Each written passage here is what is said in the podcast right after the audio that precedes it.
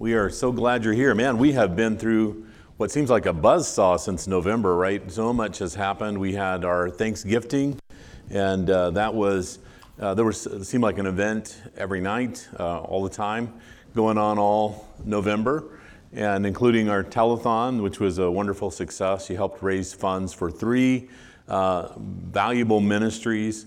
And uh, in fact, one of them today in Arizona has brand new equipment uh, we, we were able to raise more than we thought. So we were able to help them. We sent them a board, a soundboard, and then they discovered that they also needed an amplifier, that it had uh, messed up and blown up on them. And so we were able to, because you gave above and beyond, we were able to send them the amplifier. So on the reservation, the Mojave Reservation, uh, today, the kids' choir is singing with a brand new soundboard and a brand new amplifier. Those of you who are following Feed the People locally here, uh, Kristen Alvarez, uh, they're, they're uh, fully funded for uh, December and January now, and uh, they're, they're fully taken care of, and they were able to meet so many needs. And she had a, a team, look like of about 25 or 30 people helping her. Um, through the Christmas holidays, and so you were a part of that, helping uh, not only get food to people, which is the primary objective there, but also blankets and you know different kinds of things. So we were able to give her a larger offering than we had anticipated uh, to help. And then, of course, very locally, right here uh, at the Grace Place, the ministry of Grace Guitars and. Brian was just overwhelmed that he actually has a budget to work with. And uh, when, he, when I first started talking to him, he was like, I don't know what we're going to do with money. And uh, And then God inspired him, and we began to have conversations, and uh, he found musicians' friends, and, and uh, so he's, he's been getting some equipment that is necessary and needful to, for this valid ministry. There are, well, probably close to 4,000 people now in the years that uh, the guitar lessons have been running here, free guitar lessons. Uh, to the community, and they're coming from all over. They're coming from South Austin and uh, North Austin and from Lakeway and from Hutto and Taylor, and they've been everywhere. They've come to learn how to play guitar.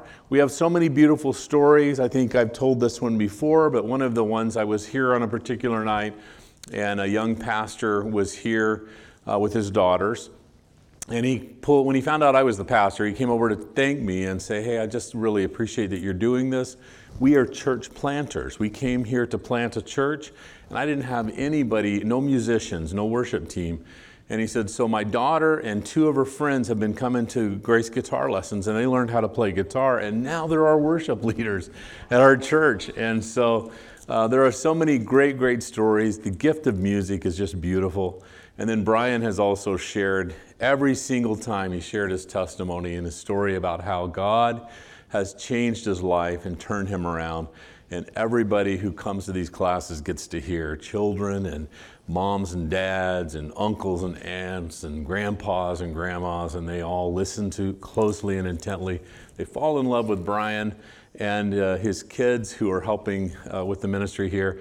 And many of them come back again, over and over again, even though they've been through the six classes they come back to help other people tune their guitars and play. And so it's become a community and it's become a place where a lot of people's lives are being transformed and changed. And, and I know that many have been inspired there to make Jesus the Lord and the leader of their life. And so we're so grateful. Want to make sure that ministry goes on. And I have to thank you. And that came out of Thanksgiving. It was fantastic. We had a, a goal of raising $6,500 you gave us 10,500 after it was all finished and said, uh, said and done. So we were able to do all these wonderful things for the community ministries around us and also for the Mojave Reservation in Arizona. And uh, I just, I would love to be there today to hear the kids' choir singing. I'm sure we'll get a little video and, and get to hear them. They're so cute. And so that was great. And then, of course, we roll into December, and it's just been one thing after another, hasn't it? Uh, you know, and we had a great, great team night. I wish I, you know, Austin did a video. I don't think we, we have that because something happened to Austin and Amanda. I can't remember what it was, but they got, but he did a beautiful video for us of uh, this, the year and he was clipping through, and it goes, it's about a five minute video, but there, there are well over 150 pictures or so that are in this. You cannot believe all the things that we did. Uh, the paving of the, the recoating of the parking lots in there, and some of the, the, the things that we've done to the property here that you've helped paint and fix up and all that kind of stuff, to uh, ministry activities that took place and picnics and and gatherings and the parade. Oh my gosh, you guys were in the parade, the Pflugerville parade. There was uh, 10,000 plus people at the Pflugerville parade, and we put together a beautiful float to minister there. We were going along, everybody was cheering us, and and uh, it was it was really really nice. This year was one of the biggest I've seen. It took forever for all the floats to go by. If you didn't go, you got to go next year. But next year, go with us. Walk the parade. We handed out I don't know, hundreds and thousands maybe of those invites to people. We gave candy away. We always run out of candy, and next year we buy more, and we run out again. And, and uh, so we had uh, passed out candy to all the kids. So it's just been a great, great time. And then the team night. Team night, we, uh, how many of you are here that won a Gracie Award? So I'm, I'm a winner of a Gracie Award. Okay, look at these Gracie Award winners. Uh, we gave out the Gracie Award trophies. We had trophies for uh, people who, um, Jake and I won one for, because we actually got educated and finished education. So they gave us, what were some of the other awards? Uh, we had the best, uh, best sweater award. Best sweater award. Best sport, was Best sport was Mr. Tony because he did everything we asked him to do, and it's uh, even e- the non-pie award. yeah, not she she she did the whole telethon without getting pied, and we were pieing right and left. I got three. Jake got three or two or three. I don't know how you got passed over, but she's God favored you. And so there was all kinds of wonderful awards at the Gracie Award, and the dinner was great. We were just celebrating you and uh, all of your all that you did all over the year serving at the Grace Place. You were a real blessing. So we're going to talk about love today. If you have your Bibles and you want to turn there, you can turn to 1 John um, chapter 4. And uh, if not, uh, what you can do is go to the app, if you have the Bible app, and you can find it there. Uh, and uh, that is on the YouVersion Bible app. And we have our event there and a place for you to take notes and all of that kind of stuff. And it's free. You can download it even as I'm talking. But we also will have it up here on the screen. So we are really making it easy, okay? Every way we can. So let's pop it up and see where we're at. Here we go. He who does not love does not know God. For God is love. In this, the love of God was manifested towards us, that God has sent his only begotten Son into the world, that we might live through him. In this is love. Not that we loved God, but that he loved us and sent his Son to be the propitiation for our sins. Beloved, if God so loved us, we also ought to love one another. Love comes from God because God is love. And outside of God, we have really very little understanding of what love really looks like, feels like, sounds like, or smells like. When Jesus came from heaven to earth, he brought a special kind of love. This love is unselfish, it's, com- it's compassionate, it's unconditional, it is sacrificial. And it's a kind of love that is not natural to our nature, but it's the kind of love that comes from God. And, and when we invite Him in and we have a relationship with Him, it's the kind of love that we can put into practice in our lives. In, a, in the language, in English language, we have only the word love that we use commonly to describe we are in love. It's not very uh, good uh, definition, really, because we use that word love for a lot of things. I love my dog. I love my chocolate. After the first of the year, I'm going to love my diet, right? Me, love my diet. I, you know, I love my wife. And are all of these things equal? And so uh, they are not.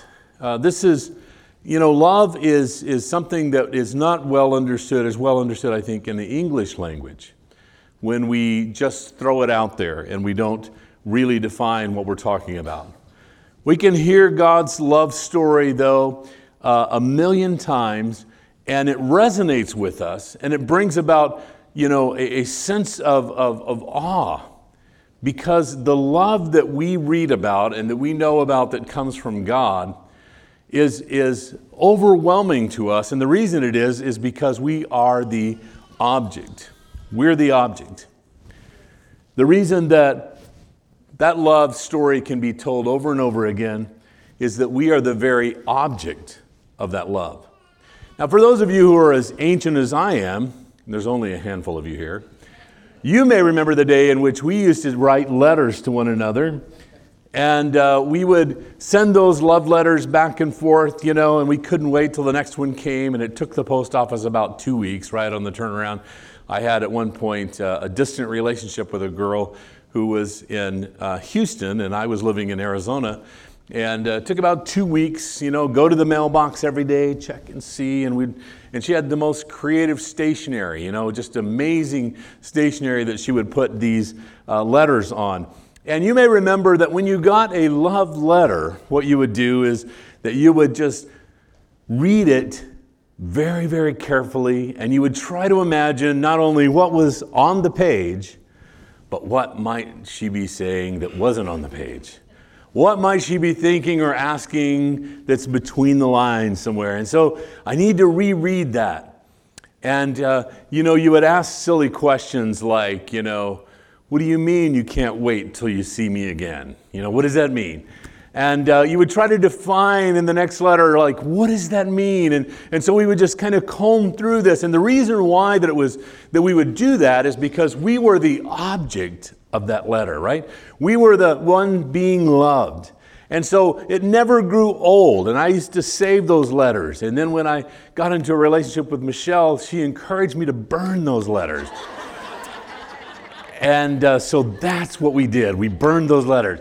But I used to save those letters, you know, and because uh, once in a while, you know, you, you, when you get low and you, are feeling like you're not, somebody in this world at one time really cared enough about me to write a letter to me, and I would read through that letter again. Oh, yes, I am a wonderful person, aren't I?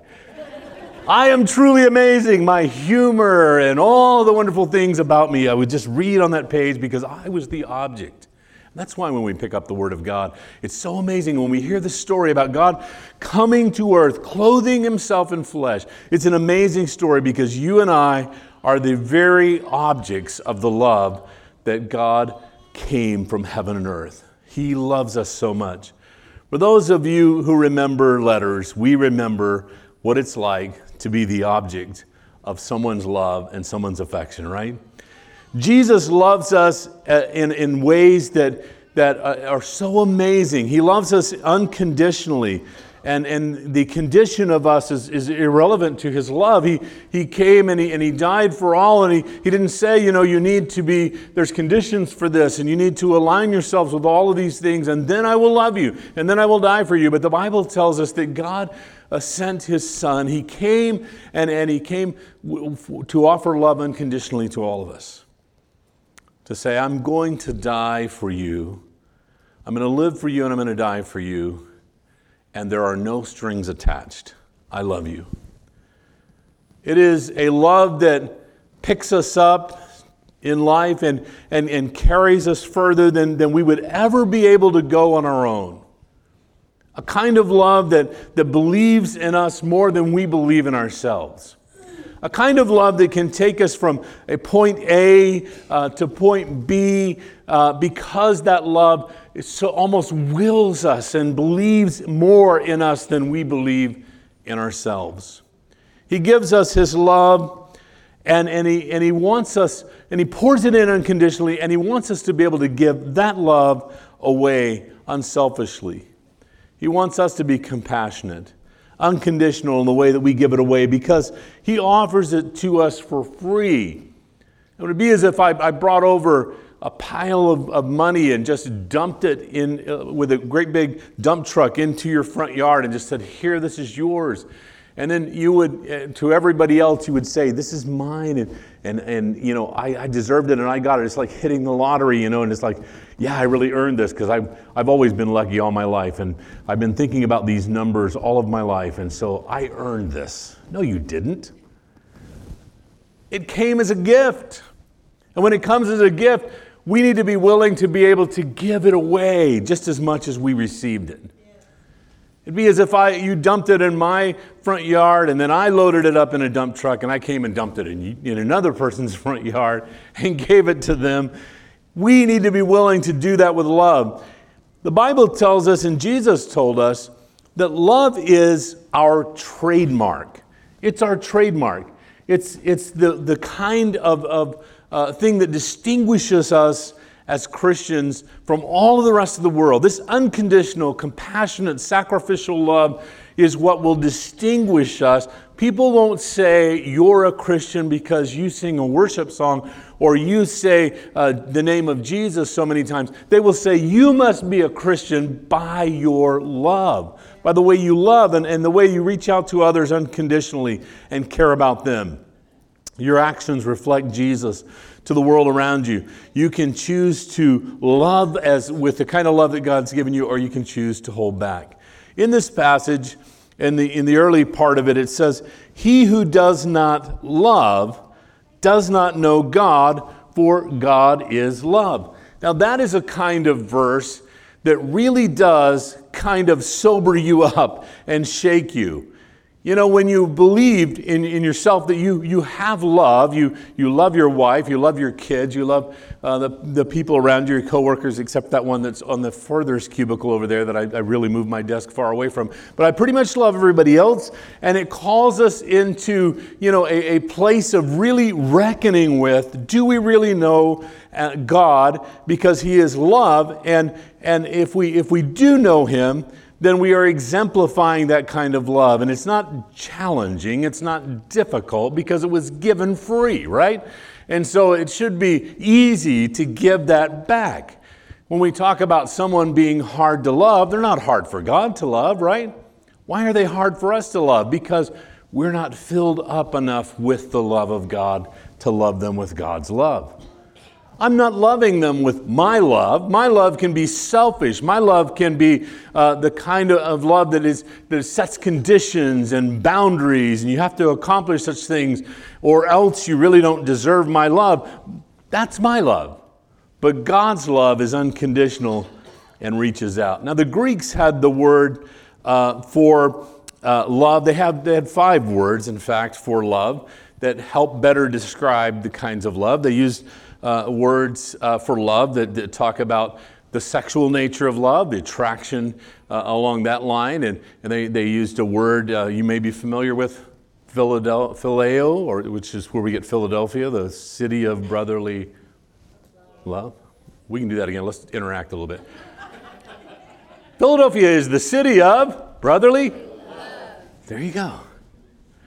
And that's where it came from, phileo that kind of brotherly love, comrades, hey, you know, and I felt that when I played sports, you know, basketball and football growing up, and and uh, you know the, the, those of you who were in military and grew very close to guys that you battled with and foxholes with, and and uh, you know you, you, they became so close and trusted friends, and and you had that brotherly love for those guys. They were like a brother to you. You cared about them like a sister to you. You cared and loved them, and and and had that kind of love for them.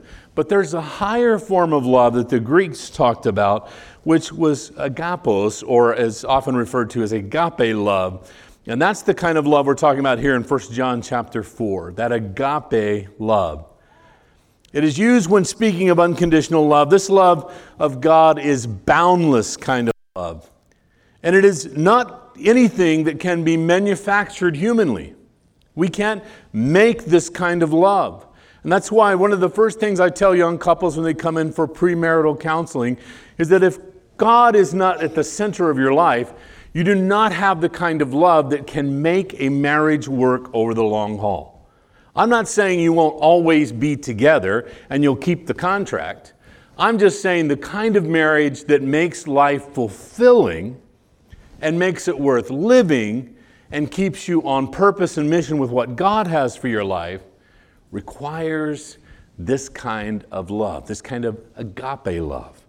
The love that comes only from God. In fact, if every lasting relationship, long term relationship, really requires that you and I are going to have the kind of love that comes from God that we can't manufacture on our own. Friends are going to wound you and hurt your feelings.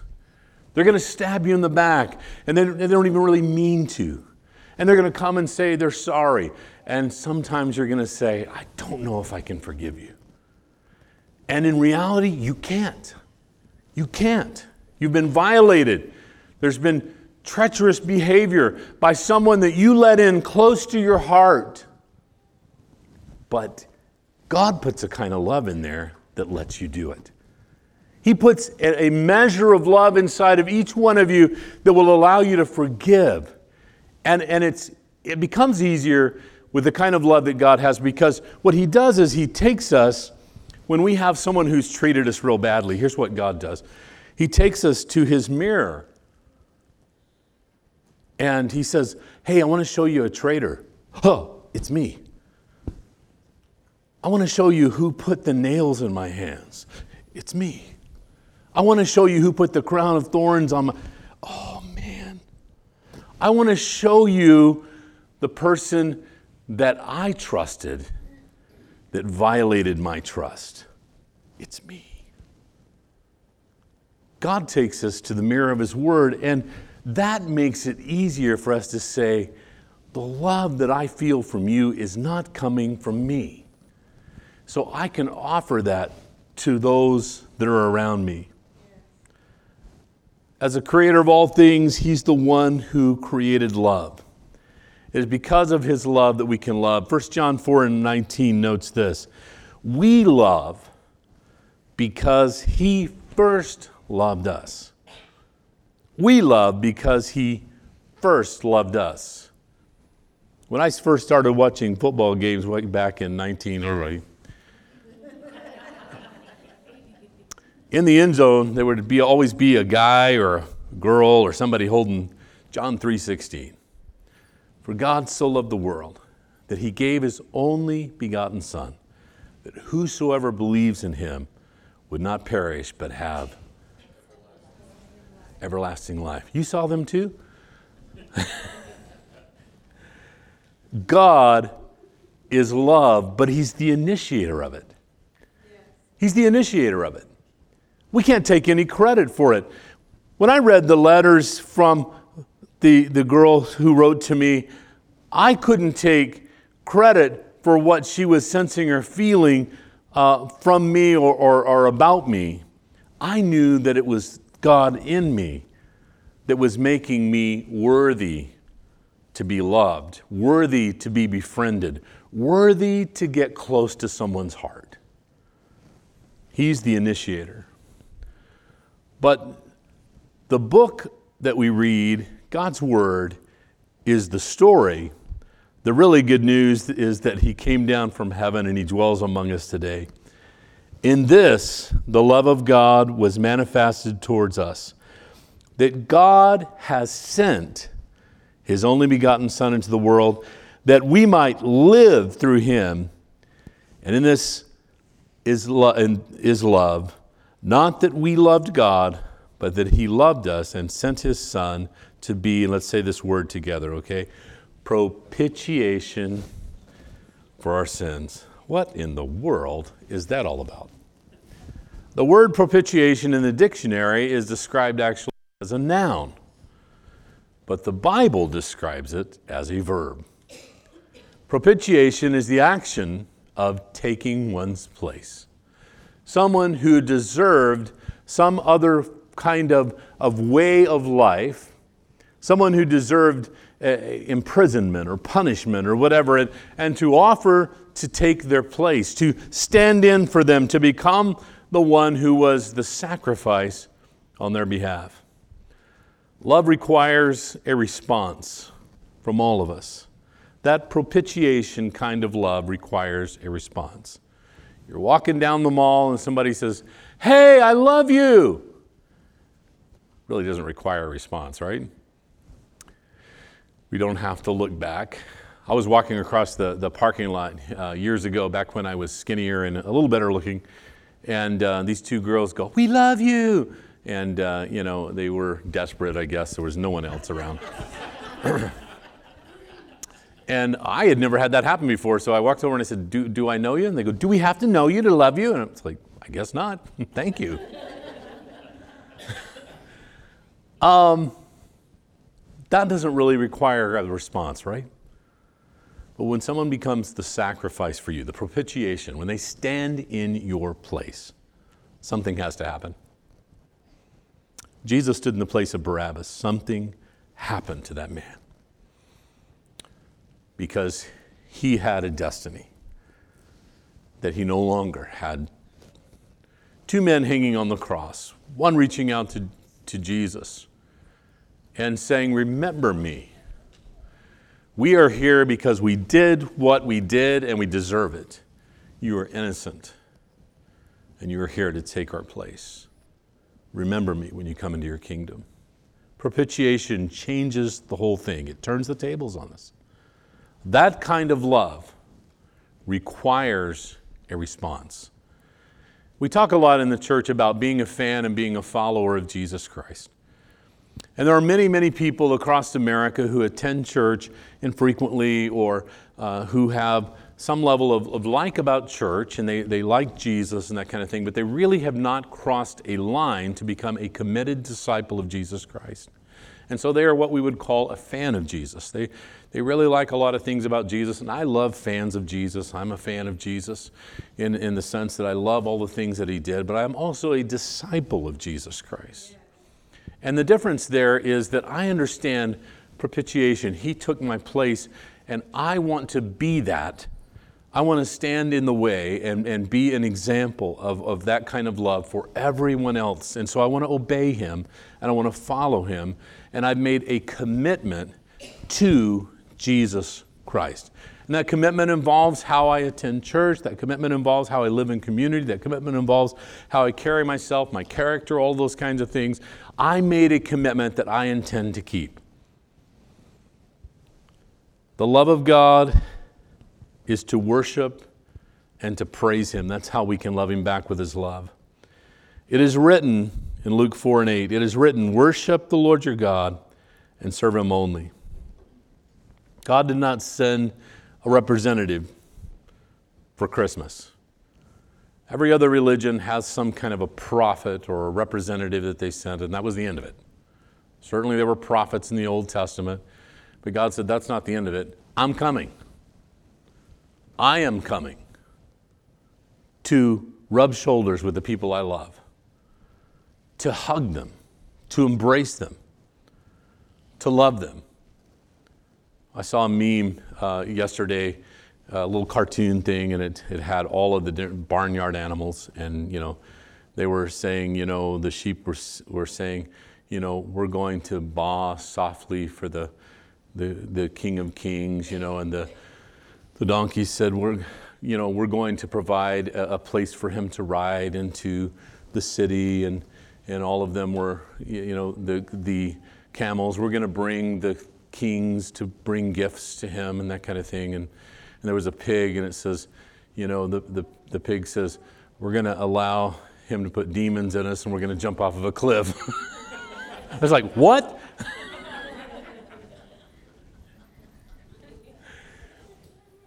the story is, you know, how committed are we in our walk and relationship with Jesus Christ? Are we just going to be those who, who uh, bear the burden for a short term? And we're, we're, we're in the moment, and then, oh, life gets busy and we're, we've got other things going on. Are we committed for the long haul? Like, my life belongs to you, and I'm giving everything that I have. The angels heralded the good news of Jesus. And the good news was that he came to die for all of us. He came to live for all of us. He came to die for all of us. In this culture where love gets so distorted, uh, a, a, a self focused kind of a culture, self love kind of culture, emotional and physical feeling kind of cultural, material wealth kind of culture, it's, it's really easy to lose the authenticity of what love is really all about. And I'm closing with this for us today is that the first understanding of coming to this love and making a commitment to the love of, of God and inviting Him to be the Lord and the leader of our life is to acknowledge that we are all broken. We are all broken. I'm seeing every day in social media, on the news and TV, the ignorance across the world of people who don't understand that they're broken. They're like the island of misfit toys and they think they're functional. It's, it's the jack in the box that, that, you know, you remember that? You push him down and, and you lock the lid. It's the jack in the box whose lid just keeps flying up and there's no surprise because he will not go down and hide, right? And, and all of us have this brokenness about us. We're broken. We're broken because we have been, you know, treacherous things have happened to our lives early in our life. We're broken because we have participated with the enemy's plan for our life in terms of sin and, and uh, it's, it's destroyed our lives. We, we look back and we, we have uh, just left a fire trail behind us of different kinds of things that have happened. And uh, we don't even like to think about it. And every time we would come to the Word of God, and we look at it as a mirror, we don't really want to look because we're more afraid of the man in the mirror than we are the man in the dark, right? We hear the stories on TV about the things that have happened in our neighborhoods and to people around us, and we, we think that I could, I could have been this person. I could have been that person. I could have been the person who was involved in this or that action. Because we, we know ourselves, but we're not always honest. We're broken. And brokenness needs a Savior. And it's the beginning for everyone who comes to become a disciple of Jesus Christ is to own our brokenness. Is to say, I'm not going to try to cover this over. I'm not going to say I'm better than my neighbor. I haven't done nearly as bad things as my cousin or my nephew or my aunt or uncle or my grandfather or whatever. Uh, you know, I'd never have done that or this or that, maybe a white lie here or a little thing there. It's the honesty of coming to the moment and saying, I am broken, sin breaks, and it, it, is, it is immeasurable for us. It's useless for us to just say, you know, hey, it, it has to be to this point, and then maybe I need to get fixed. We are all broken. And if we will come to the place of saying, I am broken, Lord, I need a Savior, that's the beginning of inviting the kind of love that God wants to pour into our lives. And the horrible thing about being broken, too, a broken vase leaks. And so if God pours His love in there, it just leaks out. And it's like it's not really there for us or for the other people that we need needed around us when we want to use it. Because it's leaked out one of the cracks in the broken vessel that we are. God, make us over new and fresh. I'm going to invite Elizabeth to come.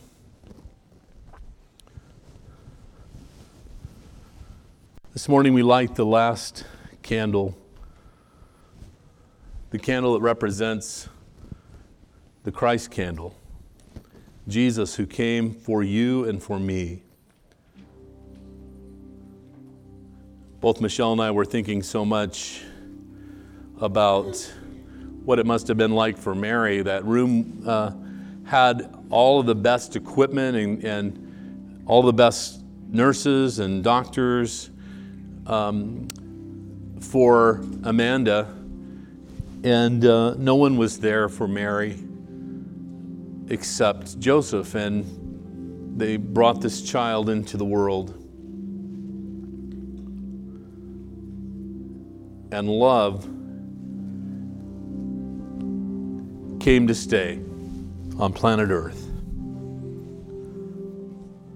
And Jesus gave us this commission as those who would be followers and disciples of Him. He said that He wants us to love others around us the same way that He loved us in action, in language, in prayer, in private and public. He wants love to define the people who follow him. The essence of who God is, he wants to define all of Christianity across the world. So we light these candles together today, symbol of us becoming one with the Lord. I want to invite you to stand, and we're going to hear a, a, a song of invitation for us to welcome the Savior into our hearts.